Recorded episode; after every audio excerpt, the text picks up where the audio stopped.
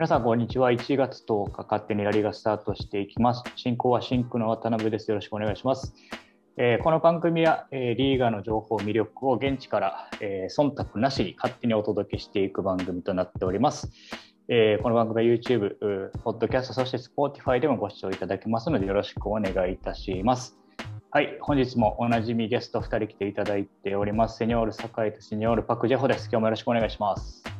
¿Cómo está? よろしくお願いします。は よろしくお願いします。えー日本はね、あの1月10日成人式というところでめでたい日ではありますが、結構雪降ってるんですよね。うんとね、もうね、なくなったもうやよめました？うん。あ、本当ですか？うん。なんか、週末かな、先週結構雪がっていう情報を見たんですけど、うん。もう大丈夫なんですね？えっとね、ただ、日本海側とかまた明日からね、はいはい。朝、すごい寒いっていうか、そういうのもうん。ニュースで流れてるし、うん、はいはいはい。まだまだ冬やなって感じですね。まあ、そんな中、スペインはね、まだそんな大雪とか、あーそういう天候の、悪天候のね、えー影響っていうのはないんですけど、ちょっと COVID がね、あの心配で、あのフランスになりますけど、メッシもね、かかったり、あと、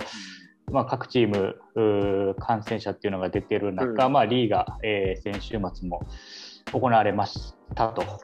いうところなんですけども、まあ、あの特に大きな動きはなかったのかなと思うんですけど、お二人注目された部分だったり、気になった部分はありますでしょうか？ジョホさん、どうですか？私はやっぱりフェラントレスの登録ですね。選手登録のために、はいはいはい私は頑張って動いてますね。あのお金のやりくりをやっておりますね、某バはい。ルセロナというクラブが。さっき、あの、うん、うん TT が、あの、うんあの契約延長して自分の給料を減らしたんで、トレス多分登録できるんじゃないかっていう、多分ニューうんスさっき、もうついさっき見たんで、はいまあ、次の試合から出れるかなと思うぐらいですよね。はいまあ、そこに関して言えば、まあ、コーチーニョの、ね、移籍が、これはもう決定というところでいいんですかね。そうですね、コーチニョとうん TT が TT もういなくなるから。はい。はいまあ、あーそういったところで、まあ、いわゆるちょっとね、言い方悪いですけど、不良債権と呼ばれていた選手を出してお金を確保するという動きがね、あのこの番組でも伝えてきました通り、い行われているというところなんですが、酒井さん、こういった、まああのうん。大きなお金を動く、えーが動く移籍っていうのはね、あまり減ってきたよねっていう話もしてるんですけど、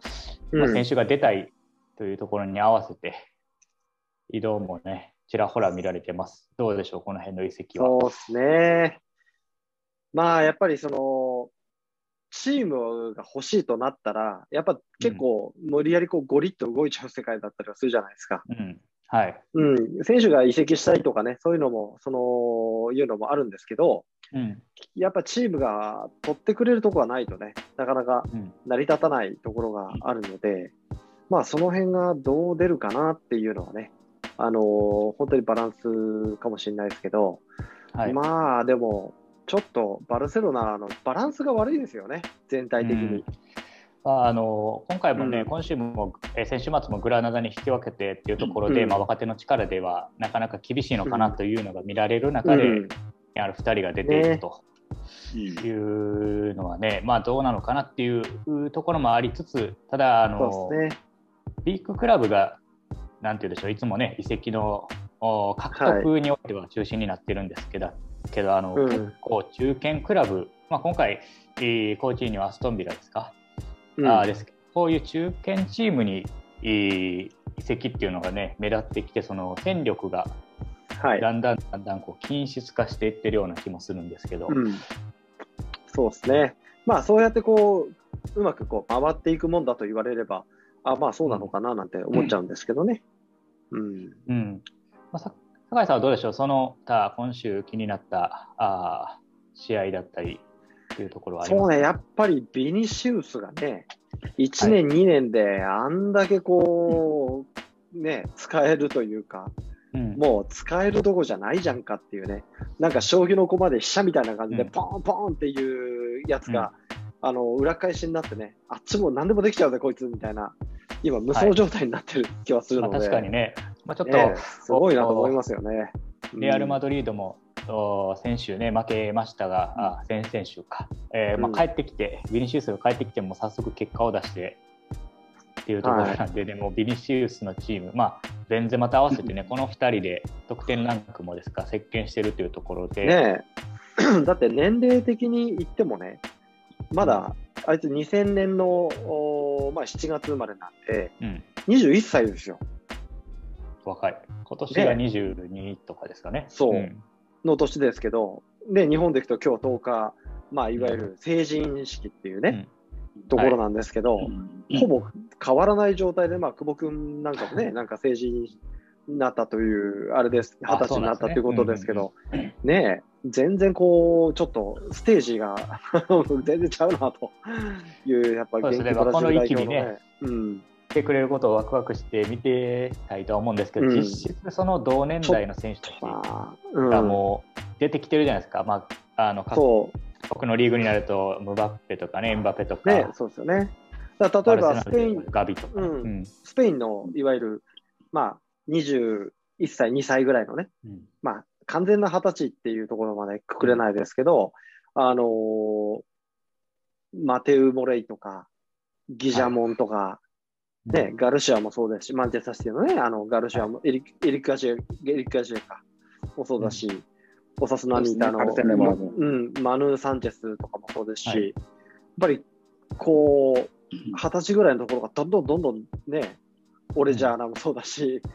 ペドリもそうだし、どんどんどんどん出てくるじゃないですか。やっぱりだからそういうところがね、日本人でもうん。こう世界にね、もっともっと、こうガッと来てほしいなっていう気がしますよね。はい。そうですよね、まあ、若い選手が出てるというところで、うん。でしかも、あのーなんて言ったでしょう、先ほど申し上げたように、1強、2強じゃなくて、だんだんだんだんリーグとして均質化してきて、レベルが、その中で出てくるとなれば、チャンスがあるじゃないですか、うん今はね。うん、あのビッグクラブに呼ばれたけど出れなくて移籍とかじゃなくて、まあ、中堅クラブに行って出れるっていうようなね、うん。ところでアピールしてどんどん出てきてほしいなとはうん。思うんですが、うん。ちょっと話を変わってあのジホさん、はい。事前の、ね、打ち合わせでもお話ししてましたが、まあ、20節今節に関してはちょっと気になるところでレフェリーの判定というところもおっしゃってましたがこれ具体的にどんな試合でどんなところがありましたか？まあ、多分一番注目されてる2試合があるんですけど、もう1試合目はあのレアルとあのバレンシアの試合でした。うん。あの前半あのバレンシアのアイデレテとあのカセミロがぶつかって、うんカセミロ倒してあの PKO になりましたけど、うん。あのカセミロがだいぶじゃないかっていう話もあるし、ちょっと微妙なシーンがありましたよね。うんあのあのシーンはちゃんと、なんていうか、あの VR ちょっと見てほしいなって多分バレンシア側は思ってますよね。でもあのレフレ全然 V- VR とか見てないし、そのままもう決めちゃったんで、もう それであのバレンシアの公式ツイッターにも、これは泥棒だとか、そういうふうな話もあったし、結構強まああかったですね、の反応が。うん、前回のさ、前の試合もそうじゃないですか。あのープレーやめちゃったけどね、マルセロが思いっきりユニフォーム引っ張られてね。うんで、なんか、あの辺、ちょっと VAR 含めて、やるならやるで、ちゃんと全部見てほしいですよね。そうですねそしたらなんか文句ないじゃんと思いますよね。うん。少しその話題取り上げましたけど最近 VAR あんまり取らなくねうん、で、なんかね、ちょっと曖昧ですよね、ラインが。うん。それは思いますね。はい、そしてジョーさん、なんかもう一試合、もう一試合ですね、もう一試合のラジオバイアカノと、あとベティスの試合でした。はい、その試合も、ベティスに通しては結構 VR でちょっと確認してほしいなと思うシーンがうん。2、3試合ぐらいありましたけど、うんうんうん。全然確認せずにそのままレフェリーはやっぱり自分の判定を信じて、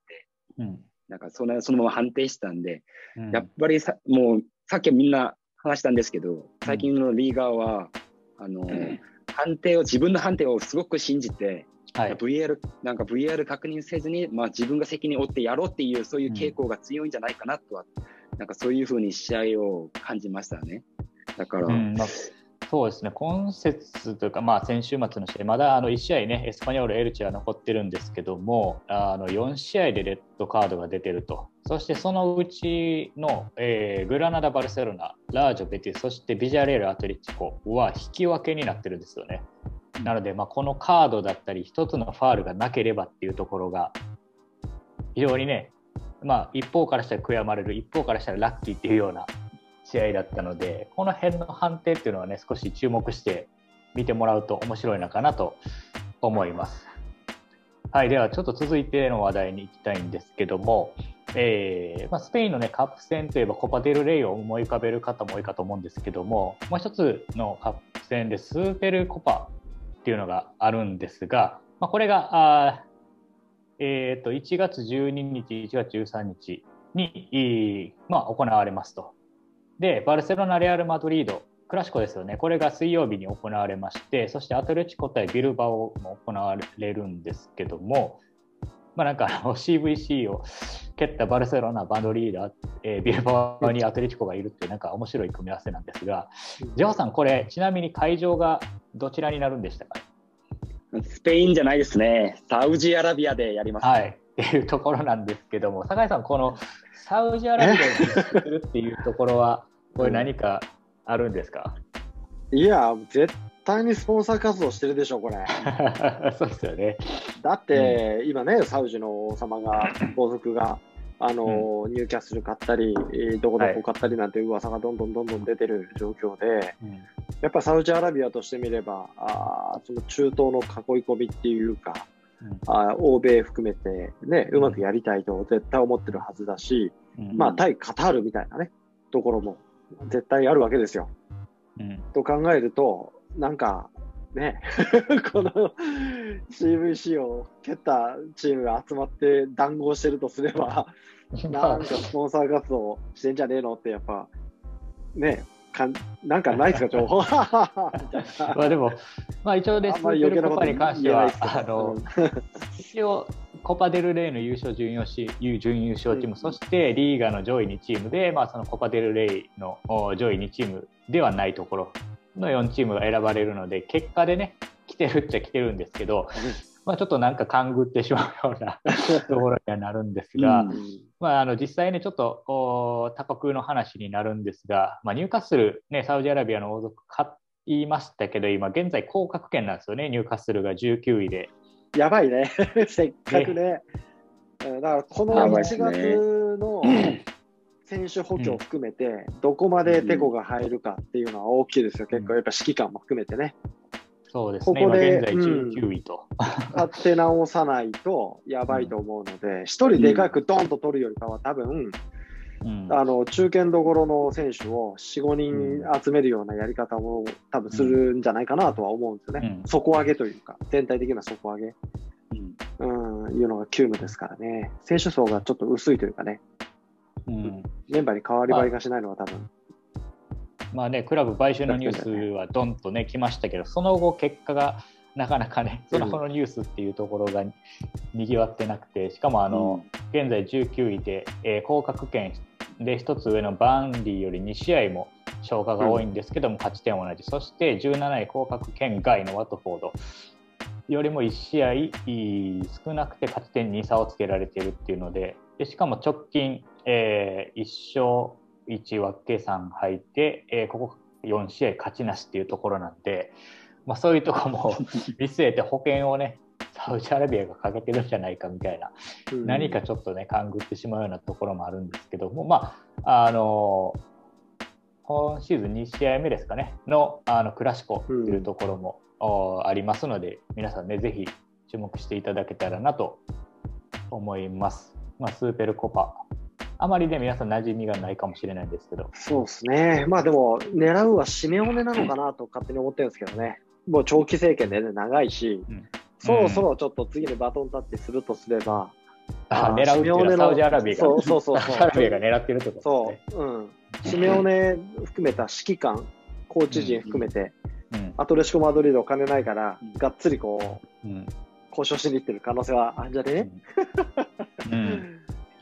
まあそうですね、ね。まあ、バルサ、マドリード、ウィルバオはなびかないっていうところが分かってるので。でもアトレチコあれか、CVC に身を売ってる方か。そうですね。そうですね。じゃあ、アトレチコはそういう動きは考えられんな。うんうんうんビルバオもね、ねちょっとやっぱ自分たちの道を行く派なんでね、なかなかって感じはしますしね。あでも一番金ないのは今バルセロナだから、やっぱバルセロナは相当スポンサー活動してんじゃないですか。まあねあの、巷のうん噂レベルですけど、そのバルセロナのね、バルトメオ政権下で契約した会企業だったり、まあ、スポンサーだったり、えーまあ、周りにいた人たちっていうのが、バルセロナから去っていくというようなうんところもね、あの聞いたりしますので、あでの今、あれ、今の会長って誰でしたっけ？あの、新しい。今がラポルタですね。ラポルタか。うんでも、はいラポルタも結構現地で叩かれてますよね。うん関係各社もう全部ラポルタの犬しか置かれてねみたいな感じになってて、うん。ね。だから、どうしてそういうやり方がになっちゃうのかなと思いますけど、うん。うん、まあ自分を守るためなのか、ここぞとばかりに跳ね伸ばすのか、まあちょっとしばらくは ね、それ聞くと変わんなさそうな感じですよね。まあね、前回、あの、ロナウジーノ引っ張ってきた時ですか、あの、うん。フェランソリアーナとベギリスタインでチーム改革した時っていうのは、そういったやり方でね、うまくいったんで、あの、まあ、そのやり方をっていうところかもしれないですけども、うん。まあ、ちょっと、このサウジアラビアで何かね、あのロビー活動的なものが行われてるのかなっていう、まあ、噂話をお届けしてちなみに、ちなみにはい今ちょっと調べたんですけど、うん。スペルコパ7年間サウジでやるみたいですね。えー、と今後ですかね。今後ですね、2000おー。そうですね今後うん7年間やることで年間3000万ユーロをもらうみたいですね。3000万ユーロ。すごいね。約39億円ですね、年う間。んだから結構多い金額ですね、サウジからもらえる金額は。サウジアラビアがもらえるんですか、これは？サウジアラビア払う金額ですね。がスペインサッカー協会に。ね、サッカー協会に貼るってことですよね。はい。うんうん、7年間ですね。だから結構でっかい金額になるから、それをどういうふうに使うのかも、もう今後ちょっと注目するポイントになるんじゃないかと思いますね。はい。まあ、今ね、クラブ買収するっていう外からの目線